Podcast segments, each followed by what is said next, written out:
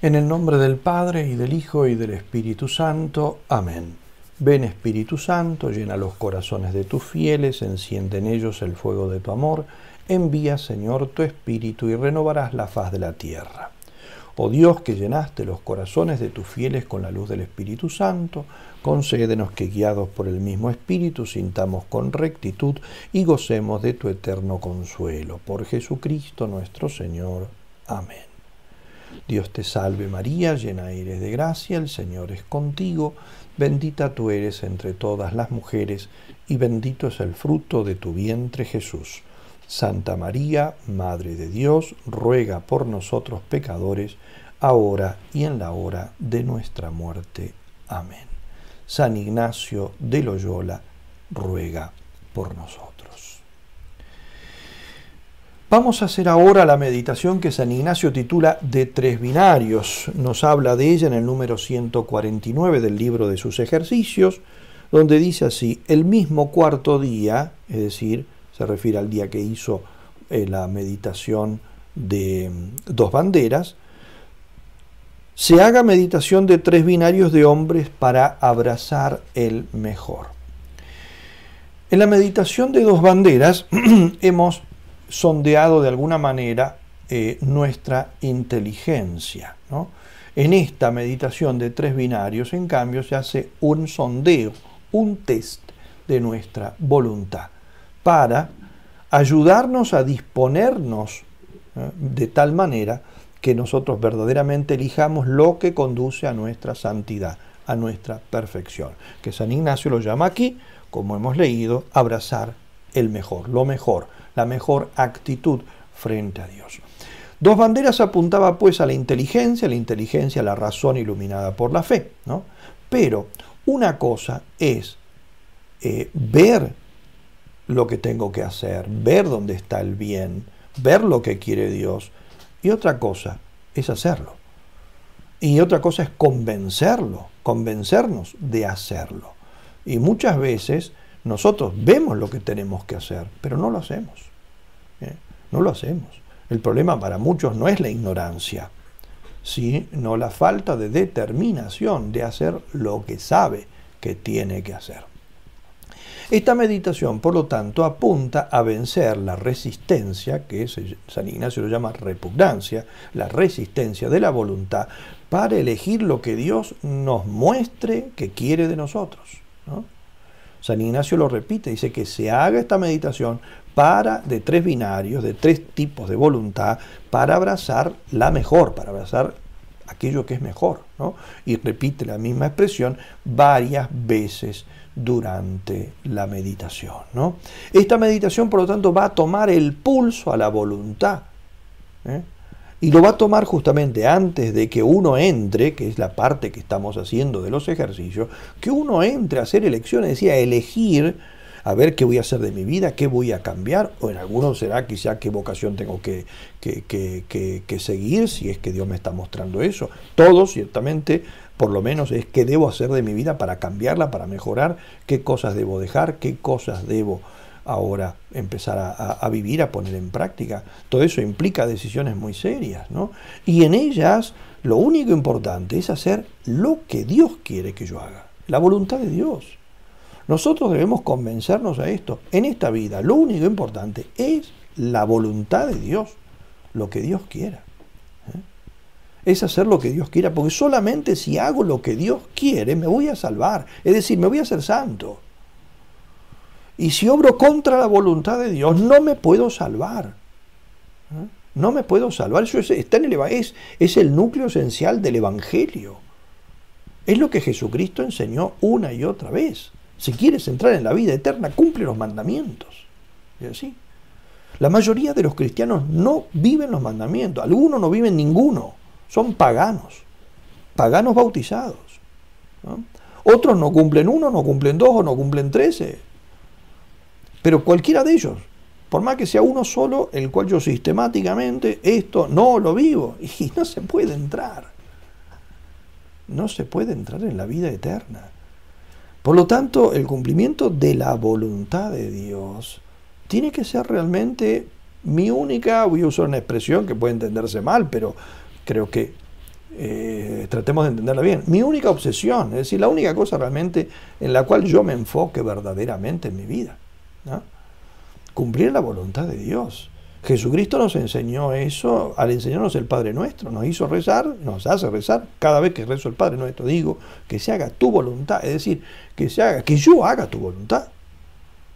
Porque la voluntad de Dios se va a hacer sí o sí, se refiere entonces a pedir el Padre Nuestro, ¿no? es que yo haga la voluntad de Dios. ¿eh? Que yo haga la voluntad de Dios. Como se hace en el cielo, dice el Padre Nuestro. Como lo hacen los ángeles y los santos y todo en el cielo. De la misma manera entonces que sea mi vida. ¿no? Entonces, eh, con dos banderas se supone que he corregido un poco mis criterios, pero no puede tener criterios muy buenos y no vivir de acuerdo a ellos. Sé lo que tengo que hacer. ¿Cuántas personas bajan la cabeza y dicen, no es que yo ignore lo que tengo que hacer, yo sé lo que tengo que hacer. sé lo que no tengo que hacer. Pero estoy anclado estoy atado, estoy esclavizado a esto, a aquello. Ahí entonces el problema es la voluntad. Y la voluntad, por lo tanto, entonces debo aspirar. Y si San Ignacio dice que uno tiene que aspirar a la mejor voluntad, significa entonces que se puede lograr ese tipo de voluntad. Por supuesto, no solos, no solo, evidentemente que estamos hablando aquí suponiendo la gracia de Dios. Pero bueno, la gracia de Dios es lo que Dios me está ofreciendo. O sea, no es a ver por las dudas veremos si Dios quiere, es que Dios quiere ciertamente. Por eso estamos haciendo ejercicios, que es una gracia que Dios me está dando y en la cual eh, me ofrece pedirle la gracia para hacer lo que tengo que hacer y Él me la va a dar, por supuesto que pedid y recibiréis. Por lo tanto, aquí el tema es que muchas personas están engañadas y creen que quieren ser santos y no es así, no es así. Y eso es lo que San Ignacio quiere entonces que yo sondee. A ver si mi voluntad es una voluntad verdaderamente libre. Solo el hombre libre, solo el hombre libre eh, puede hacer lo que Dios quiere. Entonces yo tengo que sondear a ver si mi voluntad realmente es tal, es una verdadera voluntad. O si mi voluntad está condicionada por afectos que me esclavizan, que me debilitan muchas veces una voluntad eh, desinflada. O si es una voluntad incluso que se engaña totalmente, que cree ser lo que no es, que cree ser lo que no es. Y eso es entonces lo que apunta esta meditación, que es un magnífico test de nuestra voluntad. Magnífico test de nuestra voluntad que se añade al test de mi inteligencia iluminada por la fe que hice en dos banderas y que será seguida del magnífico test de mi caridad que es la meditación de tres grados de humildad.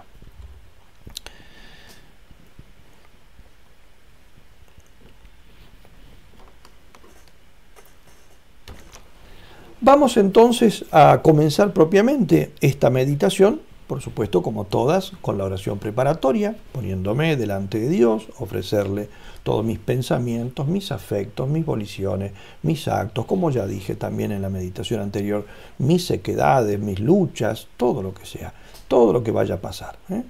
en esta meditación para dar a Dios nuestro Señor la mayor gloria posible y justamente convertirme y salvar mi alma.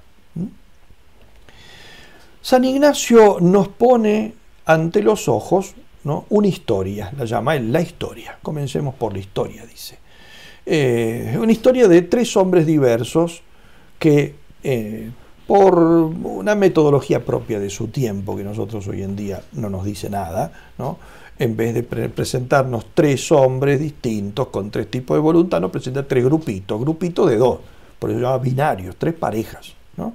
tres parejas de hombres. Porque quizá el ver un grupo eh, puede ayudar a visualizar más que si pensamos una sola persona. Pero esto es como a cada uno le resulte más cómodo. Binario, entonces, muchas personas usan la palabra binario como si fuera, como si fuera un, término técnico, y no es ningún término técnico, binario significa doble. En italiano, binario son las vías del tren, porque van de a dos, ¿eh? los binarios. Binario 1, binario 2, binario 3 son los andenes del tren. ¿no?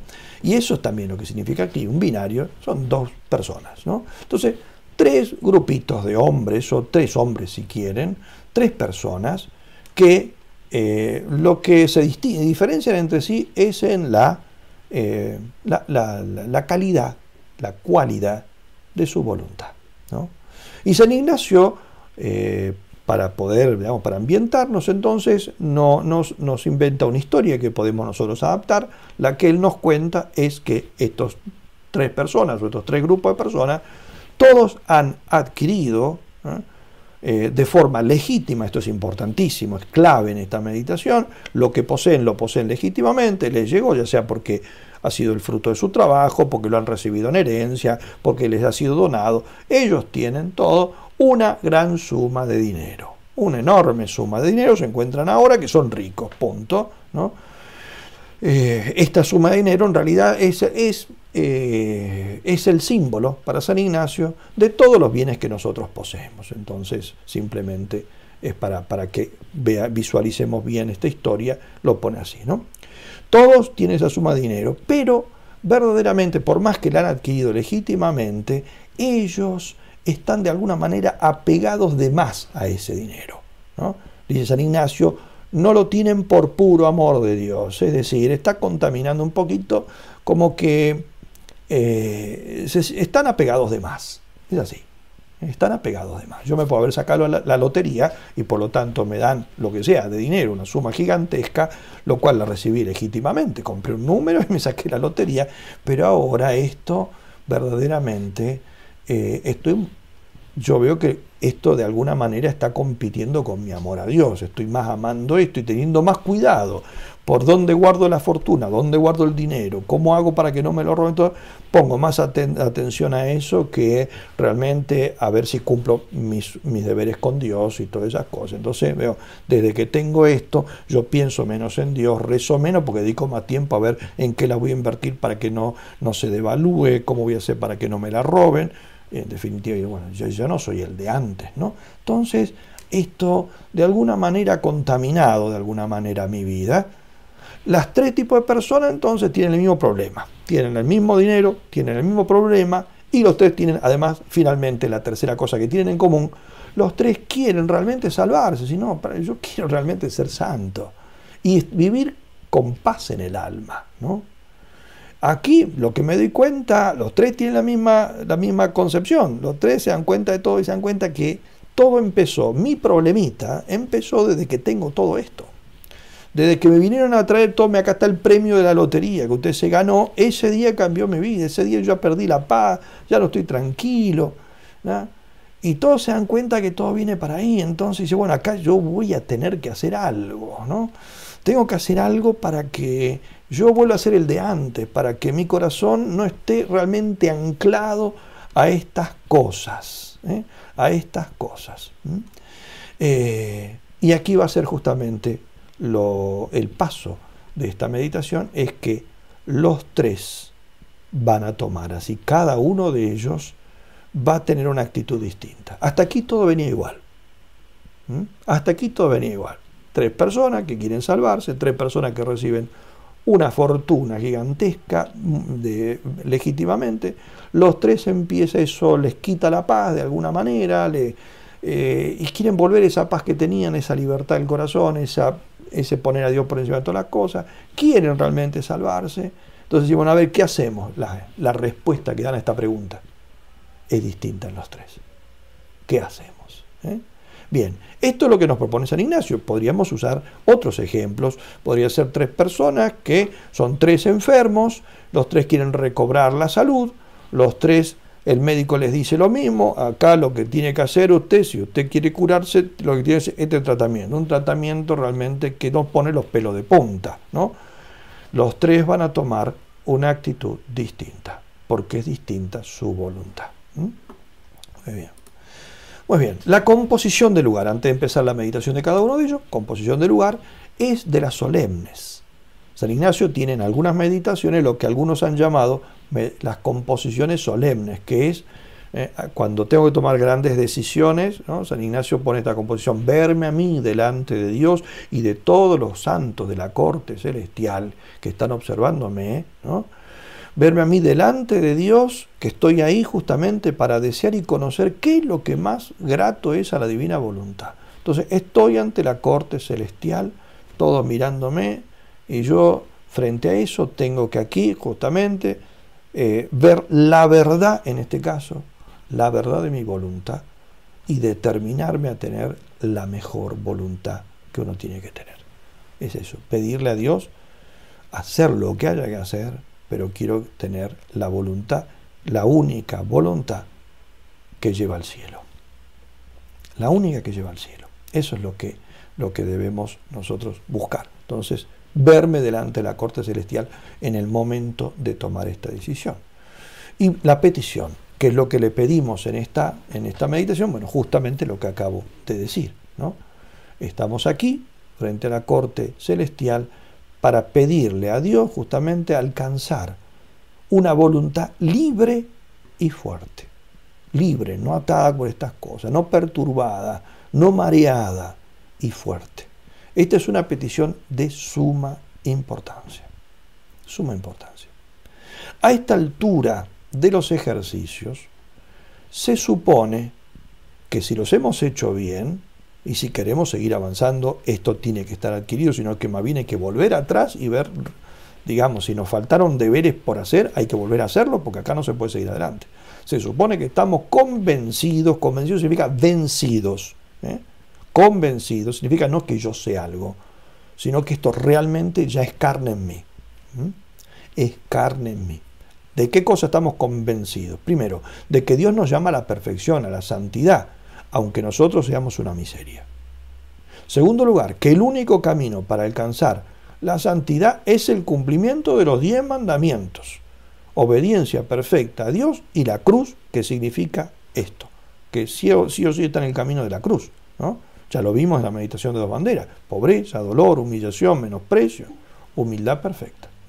También tengo que estar convencido, porque la meditación de dos banderas, si no tengo que volver a hacerla, que si siento afecto, riqueza, honor, comodidad, vanagloria, es señal de que el que está metiendo eso en mi oreja es el mal caudillo.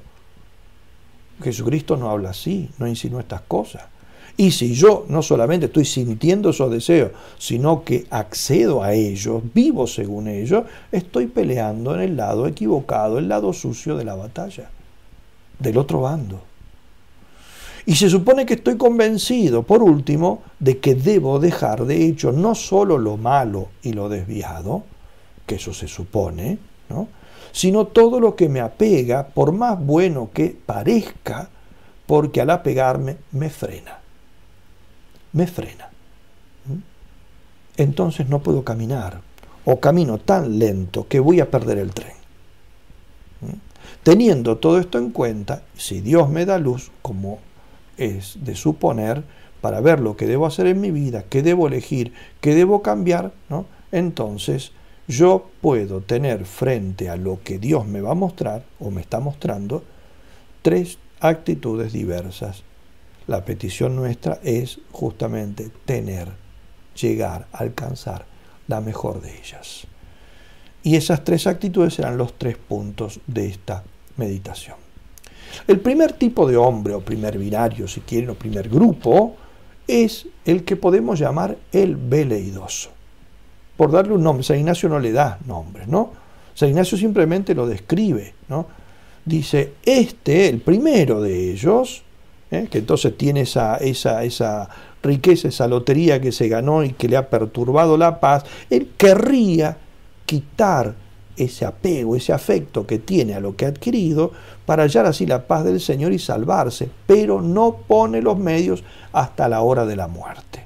Es decir, lo empieza a patear, bueno, sí, esto, vamos a tener que cambiar esto, no, vamos a tener que, no sé, y esto tendría, no sé, quizás regalárselo a otro, ok, vamos a ir pensando a ver a quién se lo podemos regalar, y, y va pateando. Y al día siguiente yo había dicho, oh, sí, bueno, ok, mañana vemos ahí, alguien tendría que empezar a regalarle todas estas cosas porque desde que las tengo yo soy otro. Es así. Es el veleidoso, ¿no? Él querría, la expresión querría significa que no quiere. El único verbo que ejecuta la acción es el presente. Es el presente. Los demás o son futuros, la ejecutarán en el futuro, o la ejecutarían, si estuvieran en otras condiciones, pero de hecho no la está ejecutando. La única que ejecuta es el presente. ¿eh? Y el pasado ejecutó, en todo caso, lo hizo. Pero lo, que vale es el presente, porque si yo puedo haber sido Gardel en el pasado y ahora haber perdido la voz y no saber cantar. Entonces, ¿de qué me sirve haber cantado como Gardel antes y ahora no puedo cantar? ¿Eh? Entonces el tema es el presente, que es donde se juega mi salvación. ¿eh? Mi salvación, porque el premio al mejor cantor no me lo van a dar por haber cantado antes, sino por ganar el concurso ahora. ¿eh? Entonces ahora tengo que ganármelo. Eh, por lo tanto, entonces, esta persona, este tipo de persona, es alguien que querría, querría, pero en realidad no quiere porque de hecho no se decide en su vida a poner los medios necesarios para hallar esa paz que quiere y salvarse. ¿eh? Por consiguiente, no tiene verdadera voluntad, sino veleidad vana. ¿eh? De este la escritura dice en el libro de los Proverbios, vult et non vult piger. El perezoso quiere y no quiere, o sea, no quiere. ¿eh? No quiere. Nosotros, eh, en cambio, si queremos salvarnos, necesitamos querer ahora. Lo dice Jesucristo al joven rico. Si quieres entrar en la vida eterna, ve, Si quieres, hay que querer. Nosotros conocemos en los evangelios algunos ejemplos de este tipo de voluntad. El escriba que se acerca a Jesucristo, Mateo 8, versículos 18 y 19. Dice, un escriba se acercó y le dijo, maestro, te seguiré a donde quiera que vaya. Jesús le dijo, las zorras tienen guarida, las aves tienen nidos, pero el Hijo del Hombre no tiene donde reclinar la cabeza. No apareció más. No se habla más de él. Es decir, cuando, cuando vio que las cosas, ah, claro, ah, en esa, ah, yo pensé que tenías una casa, no sé, ah, no tenés ni, ok, bueno, después, ok, después vengo de vuelta, ¿eh? después me fijo. ¿eh? no vino más, no vino más. El joven rico, cuando le dijo Jesucristo, él, hombre bueno que cumplía todos los mandamientos, pero dice, bueno, te falta una cosa. ¿eh? Ve, vende lo que tienes, dalo a los pobres, luego ven y sígueme. Dice San Mateo capítulo 19, versículo 21, se marchó triste. Marchó triste. ¿Mm? Entonces no quiso. Querría seguirte, sido la expresión. Los velidosos son los que quieren a Cristo pero sin la cruz. Entonces, bueno, mientras se va aligerando la crucecita, esperamos nunca abrazo a Cristo. Cristo no se desprende nunca de la cruz. Estoy esperando que la deje para ir corriendo a abrazarlo, pero no se va a quitar la cruz. Quieren la victoria, pero no las batallas. Quieren el fin, pero sin los medios. Quieren los efectos, pero no las causas que los producen. Se quedan solamente en el plano de intenciones ilusorias, porque ni siquiera son intenciones reales. Esta clase de voluntad lleva la vida espiritual a un desastre. Porque estas personas, los que tienen este tipo de voluntad, son personas, no nos olvidemos, que saben, ¿eh? saben lo que tienen que hacer, conocen la obligación que tienen de darse a Dios. ¿eh? De hecho, todo el que ha llegado a este punto de los ejercicios ya sabemos lo que tenemos que hacer, por eso dije antes las convicciones que tenemos que, que ya haber adquirido a esta altura. Esta persona es alguien que siente en el fondo el deseo de salvarse y hallar la paz en, paz a nuestro Señor, ¿no? Eh, pero esa voluntad en realidad es una veleidad estéril, no conduce a nada. Va pateando todo, va pateando todo y con suerte, quizá, de un pasito el día de su muerte, si la puede prever, si la puede prever porque nadie sabe cómo tendrá lugar ese evento crucial en la vida de los hombres. Segunda clase de hombre es el, yo le he puesto este nombre, el lánguido. Elijan ustedes el nombre que quieran. San Ignacio no le da ninguno. Lo llama segundo tipo de hombre o segundo binario, ¿no? Segundo binario. Y lo describe así, este quiere quitar el afecto, pero de tal manera, ¿eh? de tal manera que se termine quedando con la cosa adquirida, de modo tal que Dios venga donde Él quiere, ¿eh? y no va a ir él donde quiere Dios. Entonces no dice, no se determina dejarla para ir a Dios. ¿no? Es decir, este dice por lo tanto quiero, quiero, no querría, quiero, pero, y en esto la voluntad tiene algo de eficaz, porque es un quiero y el quiero es eficaz, ¿no? pero es un quiero imperfecto, por eso le puse lánguido, el querer lánguido. Es un quiero ineficaz, pone, pero pone medios para otra cosa. A lo cual él se engaña, se autoengaña, tratando de creerse a sí mismo que esos medios que ha puesto llevan a donde quiere ir cuando no llegan a donde quiere ir. Llegan a medio camino, si están en el buen camino, llegan a medio camino y quizá incluso llegan a otro camino, van para otro lado. Pone medios, pero los medios que él elige, no los que elige el Evangelio. ¿no? Es el médico que le receta a un paciente, usted, si quiere curarse, tiene que dejar a partir de ahora, debe dejar de beber vino, no fumar, comer sin sal, etcétera. Punto. Y él dice, oh, bueno, perfecto. Este, voy, a, voy a hacer esto entonces, voy a empezar por este, tomar solamente un vasito al día, fumar solo después de las comidas, porque si no me pongo muy nervioso, y comer con sal solamente la carne, porque si no es muy desabrida, las otras cosas no hay problema. Este al final se muere. Y él está contento porque y cuando le dice, ¿y cómo te fue con él? Bien, bien, y te recetó, sí, sí, lo estás haciendo, sí, lo estoy haciendo. No, está haciendo algo que no le salva la vida, le da unos días más de vida en todo caso. ¿Eh? Le dilata el ataque al corazón. ¿Eh? Pero él está convencido, está convencido. O sea, pone condiciones. Él condiciona las cosas. ¿no? Elige los medios. Esos medios no son eficaces son quizás semi-eficaces, lo cual significa no son eficaces. Es así, seamos sinceros. También el Evangelio nos muestra personas de este tipo.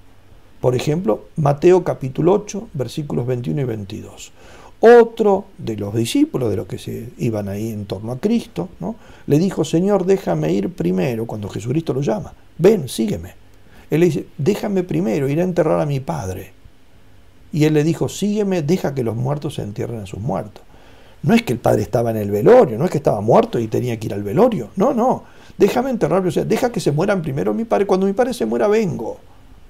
Por supuesto, quizá este lo hizo con buena voluntad. Se fue a esperar, tuvo con su padre, hasta que su padre se murió. Cinco o seis años después, Jesucristo murió el año siguiente. Cuando volvió, Jesucristo no estaba. ¿Mm? No servía. ¿Mm? Pone las condiciones. Te seguiré, sí, cuando sea un poquito más viejo te seguiré. Bueno, sí, cuando termine mis estudios, cuando termine mis estudios, quizá pasó algo en el medio que yo ya. ¿Cuántas cosas? ¿Mm? Otro, en cambio, San Lucas capítulo 9, versículo 59, le pide, Jesucristo también lo llama y él le pide permiso. Primero quisiera ir a acomodar mis cosas, arreglar todas las cosas que tengo en el mundo. Eh, y este Jesucristo, nadie que pone su mano en el arado y mira para atrás es digno del reino de los cielos. Es así. Te llamó, hay que tomar las decisiones, te llamó a hacer esto, a dejar esto, a abandonar aquello, a abrazar este, esta, este, esta actitud. No se puede empezar a condicionar, no hay que ponerle los tiempos a Dios. Ok, voy a hacer lo que vos a decir, pero yo voy a decir cuándo. No, se puede. Este binario quiere la cruz, el otro eh, quería Cristo sin la cruz. Este quiere la cruz, pero haciéndola lo más livianita posible. La quiere, pero primero la voy a lijar. Así no me hace tanto daño. ¿no? Pone medios ineficaces. ¿eh? Entonces, reza, pero no se mortifica. Quiere humildad, pero no humillación. a mí con humillaciones no. Una, cosa es ser humilde, pero que te humille, eh, sí, que te humille. A Jesucristo lo humillaron. Quiere evitar los pecados, pero no las ocasiones de pecado. Está todo el día coqueteando. Y bueno, evidentemente que el que anda todo el tiempo caminando a la orilla del volcán, tropieza y se cae. ¿no? así, quiere pobreza, pero que no nos falte nada. ¿eh? Pobreza, pero que no me falte nada. Pobreza sí, miseria es otra cosa. Pobreza asegurada. Los pobres no tienen nada asegurado. ¿no? Elige siempre lo teórico, nunca lo verdaderamente práctico. Estos nunca pasan de una falsa santidad. Nunca llegan a la santidad. Nunca llegan a la santidad. Y aunque suelten las cosas más gruesas que lo atan, siguen atados por hilos que les impiden volar. San Juan de la Cruz decía, para un pajarillo da lo mismo que esté encadenado con una cadena que atado con un hilo. No vuela con ninguna de las dos cosas. Este es el que dice, ok, tengo el hilo y la cadena, suelto la cadena y ya está, ¿eh? Ok. No, pero sos un pájaro, o sea, el hilo tampoco te deja volar. ¿eh? Debemos mirar si en nuestra vida no hay algo de esto, porque es muy probable que esté. Y yo creo que esta, este tipo de voluntad es peor que la anterior. Porque la anterior es alguien que en el fondo mira para abajo como el joven rico y se da cuenta de que, de que estoy renunciando a ser santo con esto. Eh, yo sé que con un querría no puedo llegar a ningún lado, pero este como es un quiero, este cree que la cosa marcha. Entonces, este está más engañado que el anterior. Entonces no es un grado de mayor voluntad, es un grado de mayor engaño. Es un grado de mayor engaño. De ahí los tremendos peligros que tiene esto. Finalmente, el tercer tipo de hombre, la tercera clase de voluntad, que es simplemente la voluntad verdadera la, voluntad verdadera. Es decir, el verdadero querer. Dice San Ignacio, lo describe así. Este quiere quitar el afecto y de tal manera que no le tiene afecto a ninguna cosa, ni le importa tenerla o no tenerla, sino verdad, solamente quiere quererla o no quererla, según sea la voluntad de Dios. Vuelvo a lo que dije antes, lo que importa es la voluntad de Dios. ¿Qué quiere Dios? A ver, Dios quiere que me quede con lo que gané en la lotería, pues bien, me quedo. Pero primero, ¿no? Primero se lo puse todo a disposición de él, listo, tuyo. Ahora, decime qué querés, que lo tengas de vuelta. Ok, ahí sí lo traigo de vuelta, punto. ¿Eh? Es así. Pero si él me dice, no, no lo quiero, ya está, bueno, ya lo di, simplemente basta con que ¿eh? lo tome el que, el que le, le sea más útil. ¿no? Quiere de veras, Quiere ante todo la voluntad de Dios sin refugios, sin, sin subterfugios, sin reservas, sin condiciones, sin dilaciones, sin decir, bueno, mañana, mañana vemos, sin nada. Es capaz de firmarle a Dios un cheque en blanco, sin saber qué va a poner Dios, que ponga lo que quiera. Y de estos hay un montón en la Sagrada Escritura, por supuesto. Empezando por nuestro Padre en la fe, Abraham. La carta a los hebreos dice este elogio magnífico. Por la fe Abraham, al ser llamado, obedeció y salió hacia la tierra que había de recibir en herencia sin saber dónde iba. Hebreos 11, 8. Sin saber. Dios le dijo a Abraham, sal de tu tierra, vete donde te voy a decir. Y nunca le preguntó, ¿dónde es que tengo que ir? Sal, para allá.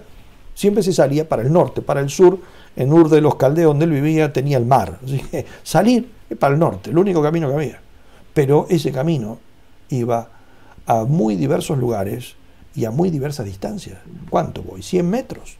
¿100 kilómetros? ¿1000 kilómetros? En este camino, ya, me va diciendo Dios, y así lo tuvo años. La historia de Abraham, Génesis capítulo 12, magnífica para meditar esta voluntad. Samuel, cuando le dice, habla Señor que tu siervo escucha, y no sé lo que va a decir, lo que me diga. Primer libro de Samuel, capítulo 3. O los apóstoles, Pedro y Andrés, que al ser llamados dice, al instante, dejando las redes, lo siguieron.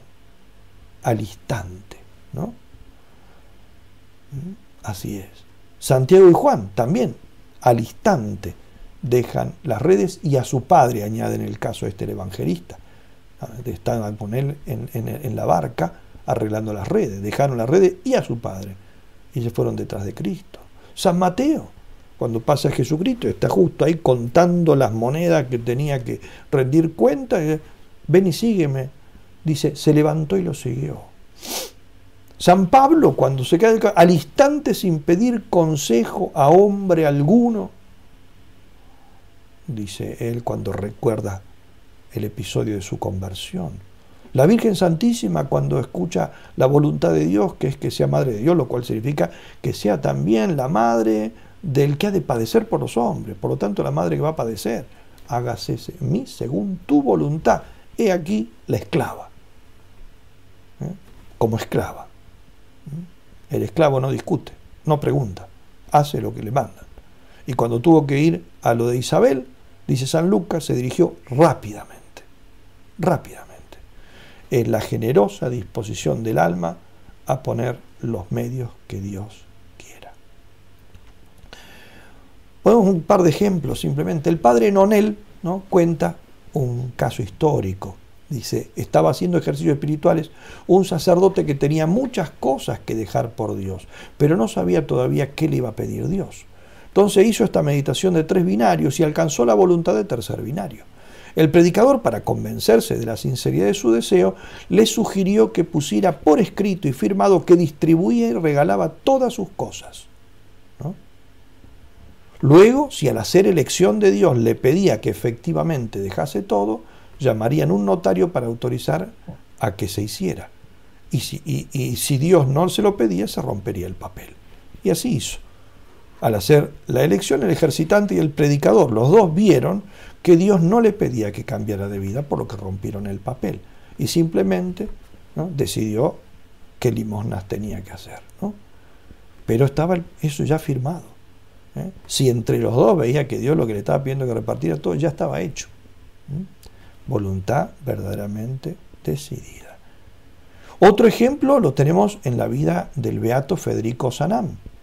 El 23 de abril de 1853, día en que él cumplía 40 años, él formuló el fiat, el hágase, como la Virgen, por el que se abandonaba la voluntad de Dios ofreciéndole su vida. Y escribió ese día esto en su diario. No sé si Dios permitirá que pueda aplicar el final. Sé que cumplo hoy mis 40 años, más de la mitad del camino de la vida.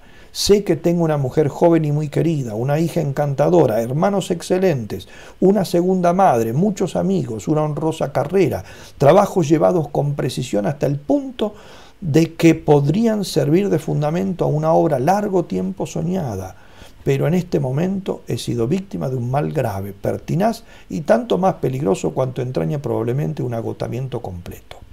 Es preciso, pues, dejar todos estos bienes que tú mismo, Dios mío, tú mismo me habías dado. ¿No quieres, Señor, contentarte con una parte del sacrificio? Aquí estoy, Señor. Aquí estoy si me llamas. Y no tengo derecho a quejarme. Me has regalado 40 años de vida. Si repaso delante de ti mis años con amargura, es a causa de los pecados con que los he manchado. Pero cuando considero las gracias que tú los has enriquecido, repaso mis años ante ti, Señor, con reconocimiento. Aunque me encadenes a un lecho por los días que me queden de vida, no serán suficientes para agradecerte los días que he vivido. Ah, si estas son las últimas páginas que escribo, que ellas sean un himno a tu bondad. Y efectivamente, fueron las últimas páginas que escribió.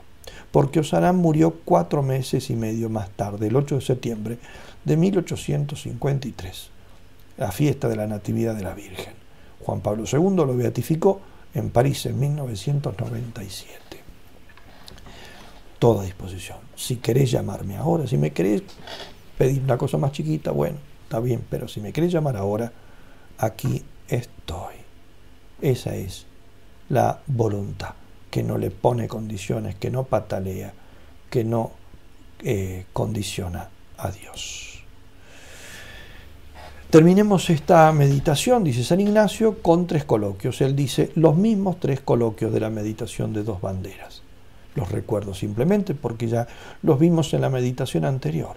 Primero un coloquio a Nuestra Señora para que me alcance gracia de su Hijo y Señor para ser recibido debajo de su bandera y, por supuesto, en primer lugar, en suma pobreza espiritual, desapego espiritual de todas las cosas, si Él quisiera, también en pobreza actual, y en la decisión de seguir a Cristo en todos los oprobios e injurias que Él quiera eh, pedirme para que lo imite. ¿no? Expliqué muy bien esto en la meditación anterior. En segundo lugar, este, y terminar con una Ave María. En segundo lugar, el mismo coloquio al Hijo para que me alcance esta gracia del Padre. Terminar con un Anima Christi. Tercer coloquio, ¿no? el coloquio al Padre directamente para que Él me conceda esta gracia y terminar ahora con un Padre Nuestro. Quizá algunos de nosotros, al hacer esta meditación, tengamos que luchar contra nuestra mediocridad. Una mediocridad que venimos acarreando de años, una mediocridad de veleidad o una mediocridad de esa voluntad lánguida y quizá no sepamos cómo hacer. Por eso hagamos bien esta meditación. Y podemos hacer nuestra una oración muy hermosa que una persona que tenía este problema le acercó una vez al gran predicador argentino que fue el padre Marcos Pisarielo.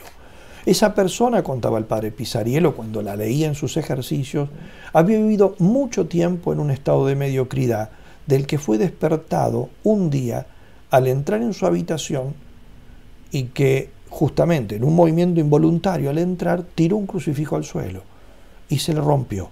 Cuando él vio los trozos del crucifijo, ahí empezó a reflexionar en su vida mediocre y escribió una oración que se llama Oración para salir de la ambigüedad espiritual y que dice así, y que la podemos hacer nosotros. Cayó mi cruz en el suelo y en pedazos deshízose tu cuerpo te vi quebrado y muerto. ¿Qué hice, Señor, por no matarte? ¿Qué hice, Señor, por no herirte? Y al verte así por mí tan maltratado, ¿qué puedo decirte ahora? Quisiera rehacer todo lo hecho, todos los trozos reunirlos nuevamente para asirlos otra vez en ese leño. Quisiera, Señor, pero no quiero.